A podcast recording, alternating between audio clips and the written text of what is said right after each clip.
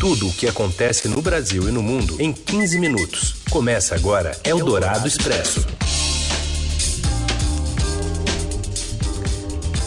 Olá, seja bem-vindo, bem-vinda. Começa aqui uma edição novinha em Folha do Eldorado Expresso, trazendo para você as notícias mais importantes no meio do seu dia. Ao vivo aqui no FM 107,3 da Eldorado e já já vira podcast assim que acabar para você ouvir em qualquer hora, qualquer lugar, nessa parceria da Eldorado com o Estadão. Eu sou a Carolina Ercolim, comigo está o Raíssen Abac, né? Seguimos juntos, mas separados.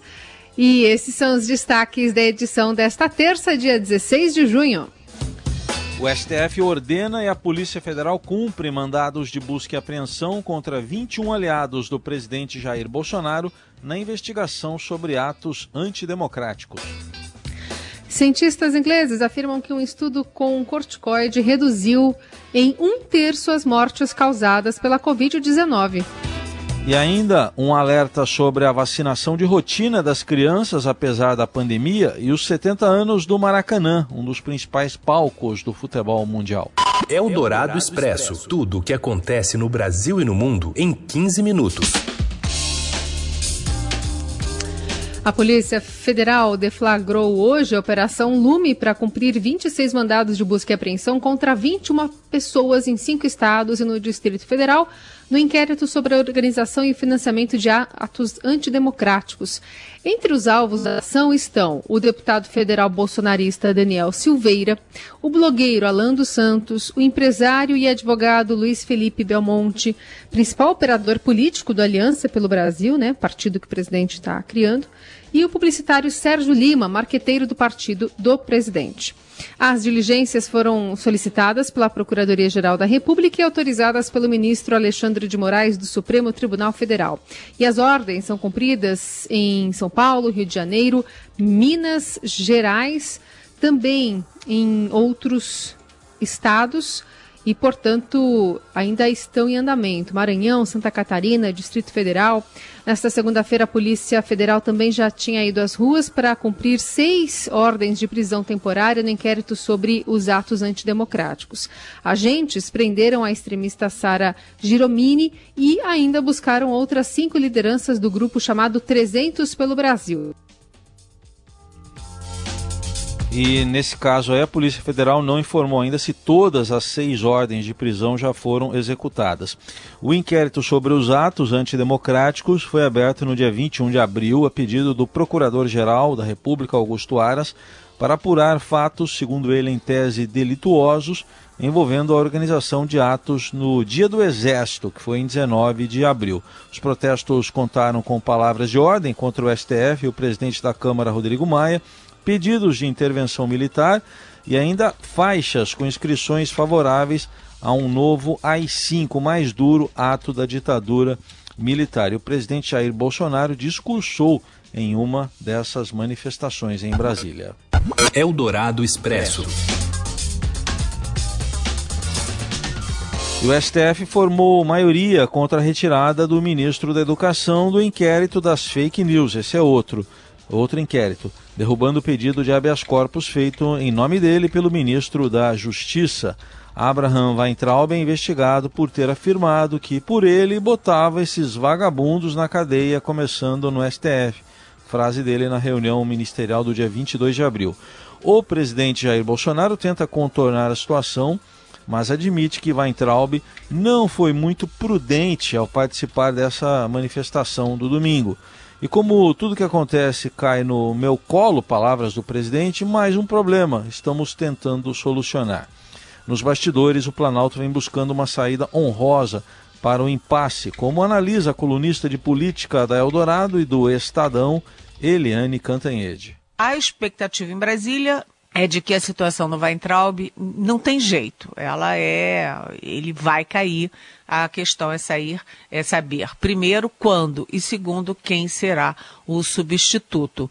E a ala ideológica vai fazer barulho, mas vai fazer barulho e vai perder porque ninguém aguenta mais o Weintraub, que aliás o STF já tem a maioria para manter o Weintraub no inquérito das fake news. E, além disso, ele responde também por aquela, aquela questão racista ali contra os chineses, em que ele mistura R com L para ridicularizar é, simplesmente os chineses, que são os nossos maiores é, parceiros comerciais no mundo.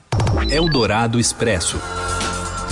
E o Ministério da Saúde começa a cumprir a decisão do Supremo Tribunal Federal que declara ser inconstitucional proibir doação de sangue por homossexuais. Até ontem, no país, com bancos de sangue com estoque cronicamente baixos, a Anvisa desautorizava o recebimento de plasma e, consequentemente, a chance né, de se salvar vidas de homens que tiveram relações com outros homens nos últimos 12 meses. Na prática, a mudança nos critérios do Ministério da Saúde beneficia homens gays, bissexuais, travestis e mulheres transexuais. Aliás, junho é um mês associado à campanha, né? Junho Vermelho, que tenta aumentar os estoques dos hemocentros antes da chegada do inverno, quando a doação cai pelas baixas temperaturas. Eldorado Expresso.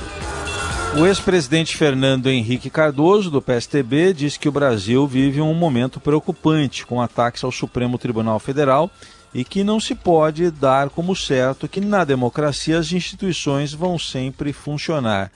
Risco depende das circunstâncias de quem fale em nome da democracia e de quem a defenda, afirmou o presidente em entrevista no Brasil Forum UK 2020, um evento da comunidade de estudantes brasileiros no Reino Unido. A questão da democracia não se deve dar por assente que a democracia vai funcionar, que as instituições vão funcionar.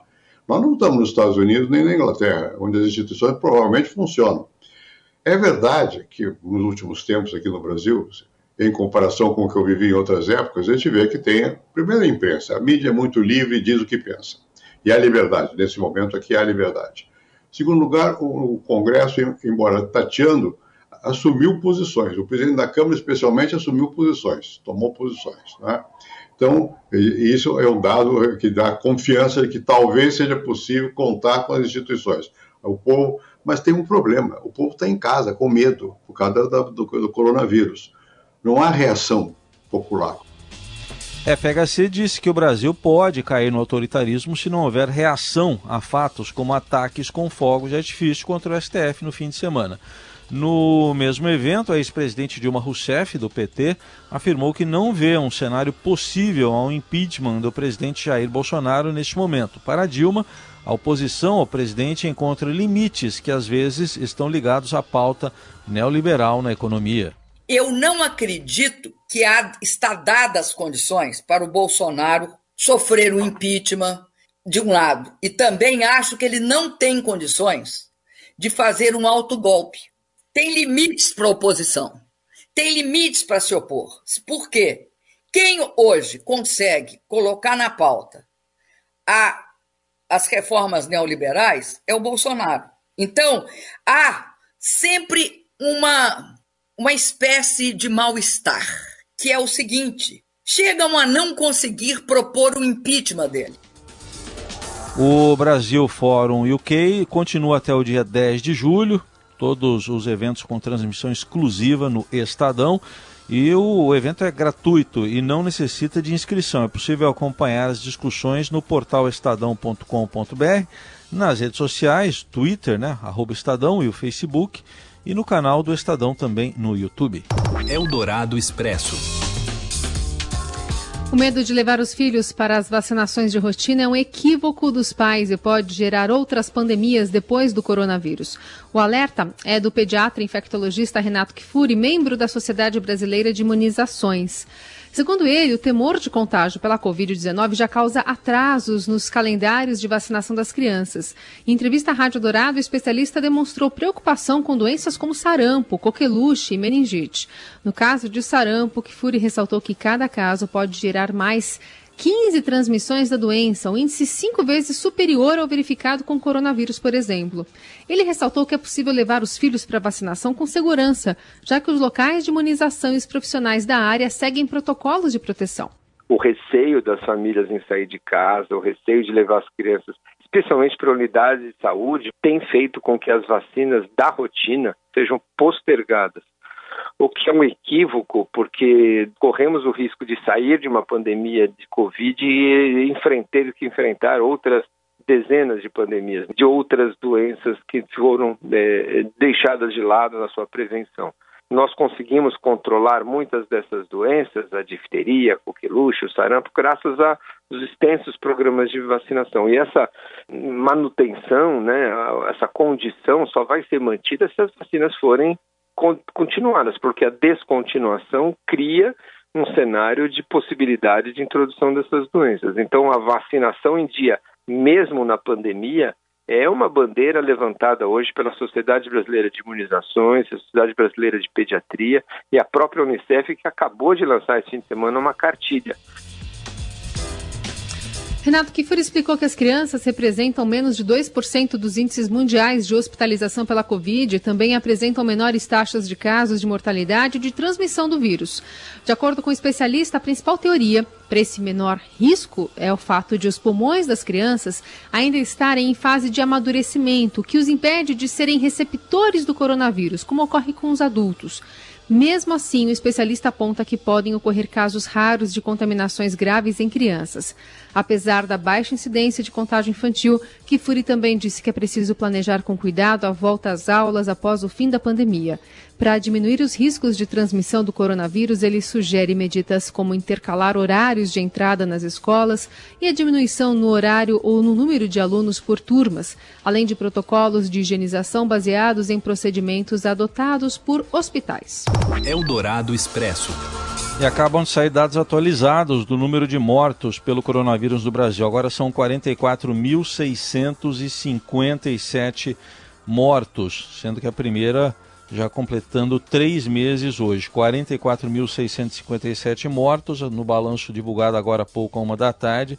É o que aponta o levantamento feito pelo consórcio de veículos de imprensa, formado por Estadão, G1, o Globo, Extra, Folha e o UOL, com dados aí das secretarias estaduais da saúde. No balanço de ontem à noite, os dados indicavam 44.118 mortos e depois desse balanço, alguns estados, Ceará, Distrito Federal também, que não é estado, mas enfim é uma unidade da federação, eh, também eh, Goiás, Minas Gerais, Mato Grosso do Sul, Pernambuco, Roraima e São Paulo divulgaram novos dados. E o Brasil passou dos 900 mil casos. Já está em 904.734 casos confirmados de coronavírus. Mas pelo menos tem uma boa notícia hoje nesse setor. Cientistas ingleses dizem que um corticoide reduziu as mortes por Covid-19 em um terço. Os detalhes com a Giovana Girardi. Hoje eu venho aqui talvez com uma boa notícia. Os resultados ainda são preliminares, mas são bastante animadores de um estudo divulgado é, hoje por pesquisadores ingleses com uma droga chamada dexametasona. Aqui no Brasil ela é conhecida como Decadron. É um remédio, é um corticoide até que bastante é, barato, é, se for comparado com outros remédios, muito usado para hum, doenças reumatológicas, como artrite, e até mesmo algumas doenças. É, na verdade, ele é usado para várias doenças. Um dos usos mais comuns é para essas alergias, como asma, bronquite. Enfim, é, ele é um anti-inflamatório e foi testado em pacientes graves com Covid-19 internados no Reino Unido. É, o estudo trabalhou com cerca de 6 mil pacientes, mais ou menos, cerca de 2 mil e pouco receberam a, a, a droga e 4 mil não. E aí os, os, pesquisadores compararam os resultados dos dois e é bastante interessante é, que a gente vê que o grupo que recebeu, e principalmente se os pacientes estavam em caso grave, por exemplo, com ventiladores, né, com, com respirador ali internado, para esses pacientes a droga conseguiu reduzir em um terço a taxa de morte desses pacientes. Para aqueles que estavam internados, estavam recebendo oxigênio, mas não com um ventilador, a redução foi em, um quinto. Já para os pacientes que não estavam precisando de dessa ajuda, né, de ventilação, o, a droga não, não, não, teve nenhum resultado é, mais impactante, assim. Então, na verdade, o que eles viram realmente é um resultado é, para pacientes graves. É, o resultado foi tão animador que o ministro da Saúde do Reino Unido já falou que, que vai começar a adotar essa droga nos, nos hospitais públicos é, do país é uma recomendação que os próprios cientistas é, estão fazendo, que essa droga já comece a ser, a ser adotada, com a ressalva, né? É sempre bom, é uma doença nova, é tudo muito novo. Esses estudos ainda não foram publicados em revista científica, ou seja, eles ainda não foram analisados é, por outros cientistas, pelos pares, né? Como a gente diz. Esses resultados foram divulgados pelos pesquisadores hoje é, no, no site da, da Universidade de Oxford e numa coletiva de imprensa. Então, assim, é importante, né? né, que outros cientistas é, confirmem esses dados, façam as suas próprias pesquisas. E uma coisa legal é que aqui no Brasil, o Hospital Sírio-Libanês já está testando essa droga, está fazendo um ensaio clínico com esse remédio. Vamos ver aí o que, que vai acontecer. Seu dinheiro em ação. Os destaques da Bolsa, com Vitor Aguiar. Tudo bem, Vitor? Boa tarde. Oi, Carol, tudo bom? Boa tarde, boa tarde, Heisen, boa tarde, boa tarde. ouvintes, tudo bem? Tudo bem. Conta pra gente depois das movimentações lá na Secretaria do Tesouro, já um novo, um novo nome né, de consenso ali para substituir o Mansueto. O que, que a gente tem de movimentação no dólar e na, no Ibovespa hoje? Então, né, Carol, ontem realmente o noticiário doméstico, o noticiário político aqui no Brasil, né, ele ditou aí o rumo das negociações na bolsa e no câmbio, mas hoje a gente vê que o exterior é responsável aí por boa parte do alívio. A gente tem aí uma terça-feira de alívio nos mercados brasileiros. Né? Bovespa, por exemplo, abriu o dia em forte alta, chegou a subir quase 3%, agora até reduziu um pouquinho os ganhos, vai subindo 1,58% aos 93.837 pontos. E no mercado de câmbio, o dólar à vista no começo do dia até chegou a cair bastante, chegou a cair quase 2%, ficou ali perto dos R$ 5,05. Agora ele se fortaleceu, subindo leve alta de 0,3% a R$ 5,16. Bom, tivemos notícias até surpreendentes do varejo nos Estados Unidos e aqui não, aqui o varejo caiu muito aí no mês de abril, né? Pois é, tem um contraste bem forte aí em relação ao que mostra o setor de varejo lá nos Estados Unidos e o varejo aqui do Brasil. Lá nos Estados Unidos, a gente teve um avanço de 17,7% em maio em relação a abril, foi um resultado aí muito mais forte do que o mercado previa, então, isso contribuiu para injetar uma dose de bom humor nos investidores globais, bolsa americana subindo, bolsas da Europa subindo forte. Aqui dentro, não, aqui dentro a gente viu um dado bem fraco do varejo, varejo caindo 16,8% em abril em relação a março, que foi o pior resultado para o setor aqui no país em 20 anos. De qualquer maneira, o alívio externo se sobrepõe à cautela doméstica e aí a gente vê o Ibovespa subindo depois de quatro dias em baixa, subindo aí de 1 a 2% nessa terça-feira. Esse é o Vitor Aguiar, que segue de olho nas movimentações do mercado, atualizando em tempo real no seudinheiro.com. Obrigada, Vitor. Até amanhã. Até amanhã, gente. Um abraço. Até mais. Você ouve Eldorado Expresso. Seguimos com o Dourado Expresso, atualizando as informações importantes desta terça-feira. Vamos olhar para o mundo. O Pequim, Pequim né, limita as viagens e já fala em sério risco de segunda onda de Covid-19. O Paulo Beraldo traz detalhes para gente. Boa tarde, Heisen. Boa tarde, Carol e aos ouvintes da Rádio Eldorado. O aumento dos casos de coronavírus na China fez com que as autoridades de Pequim e de outras regiões do país impusessem restrições de viagem. O objetivo dessas autoridades é deter a alta disseminação do vírus que tem voltado lá em Pequim. Desde a última quinta-feira foram 106 novos casos na capital.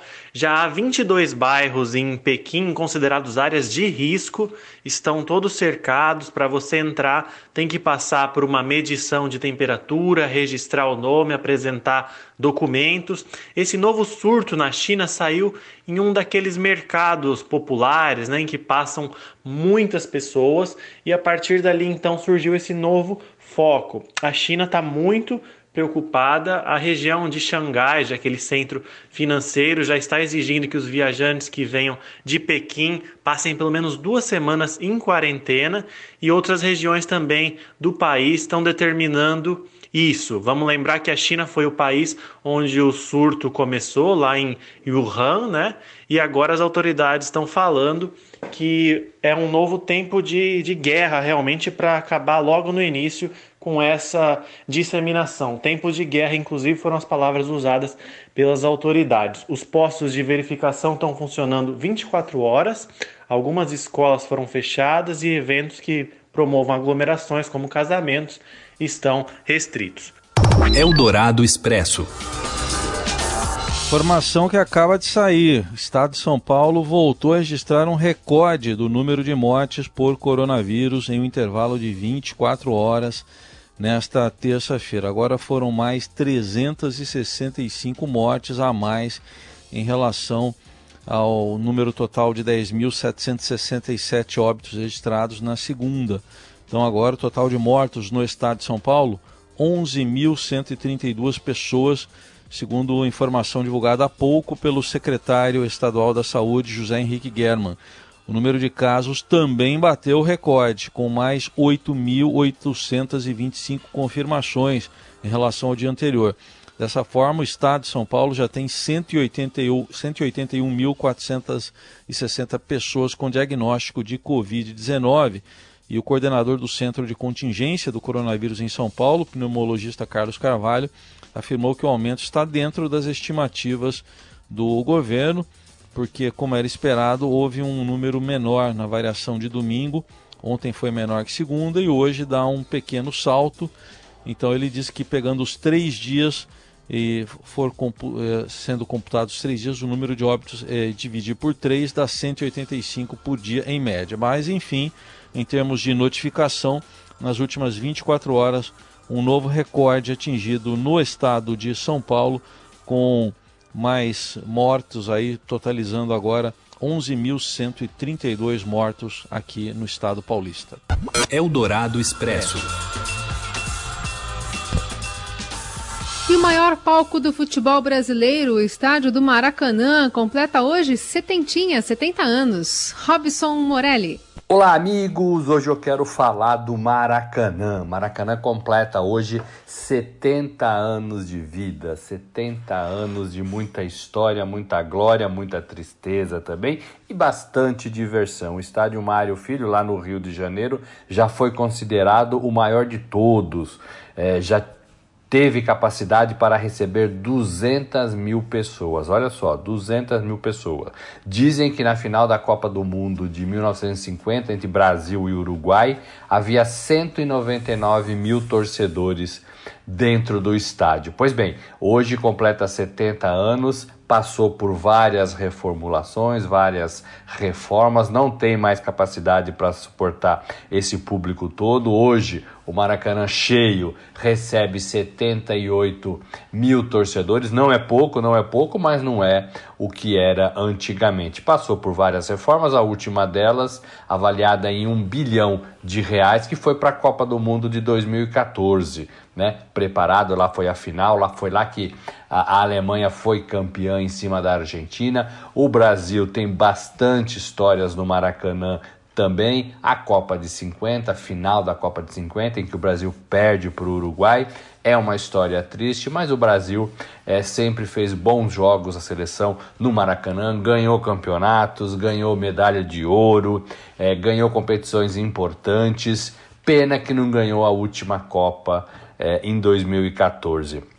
Maracanã também palco de muitos shows, é, Paul McCartney, Frank Sinatra, Rock in Rio, né? então é, é um lugar é um lugar adaptado também para receber é, shows musicais. E hoje trabalha para a sociedade, trabalha nesse, nessa luta, nesse combate é, ao novo coronavírus. Hoje há um, um, hospital de campanha dentro do complexo é, esportivo do Maracanã. Então, esse setentão aí fazendo aniversário é um marco da história. Quem vai para o Rio de Janeiro tem que ir no Maracanã, tem que conhecer o Maracanã. Acho que todo brasileiro tem uma história no Maracanã. Eu mesmo peguei um ônibus aqui em 95 de São Paulo para o Rio de Janeiro. É, peguei um ônibus, fui para o Maracanã ver um jogo. Era a volta do Romário ao futebol brasileiro. Ele jogava no Barcelona, tinha acabado de ganhar a Copa do Mundo de 94 é, e a estreia dele, um Fla-Flu é, mas foi um 0 a 0 foi um 0 a 0 ruim, sem gols, mas eu peguei um ônibus aqui, fui lá, assisti o jogo e voltei no mesmo dia. Acho que todo brasileiro tem uma história bacana é, envolvendo o Maracanã. Parabéns ao Maracanã, parabéns às pessoas que jogaram lá, parabéns é, aos organizadores que tentam aí viabilizar e não deixar esse estádio gigantesco, bonito, referência parado. Existe uma briga aí dos clubes para ver quem vai administrar, Flamengo, Fluminense. Enfim, é, é 70 anos de bastante história, de um marco do esporte brasileiro. É isso, gente. Falei, um abraço a todos, valeu!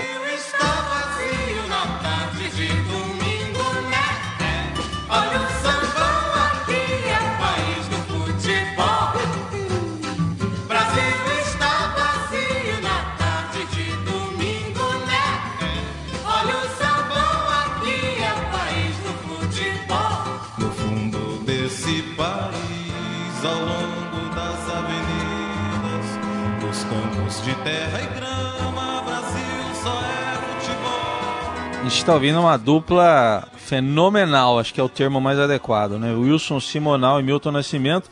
Só vejo registrar que vai continuar vazio o Maracanã. Aprovaram aí possivelmente a volta do Campeonato Carioca para o fim de semana, mas sem público e coisas do Brasil. Deve ser no fim de semana a volta, mas já pode ter um jogo antecipado na quinta-feira entre Flamengo e Bangu no Maracanã. Vazio. Olha o sambão, aqui é o país do futebol. No fundo desse país, ao longo das avenidas, nos campos de terra e grama, Brasil só é futebol. Nesses 90 minutos de emoção. E assim a gente vai encerrando o Eldorado Expresso de hoje, desejando para você um restinho de terça-feira né, tudo tranquilo. A gente volta amanhã sempre nesse horário. Lembrando, né, não só na Rádio Dourado, mas você acompanha a gente em todas as plataformas de podcast. Valeu, gente. Obrigado pela companhia. Até amanhã. Bom dia.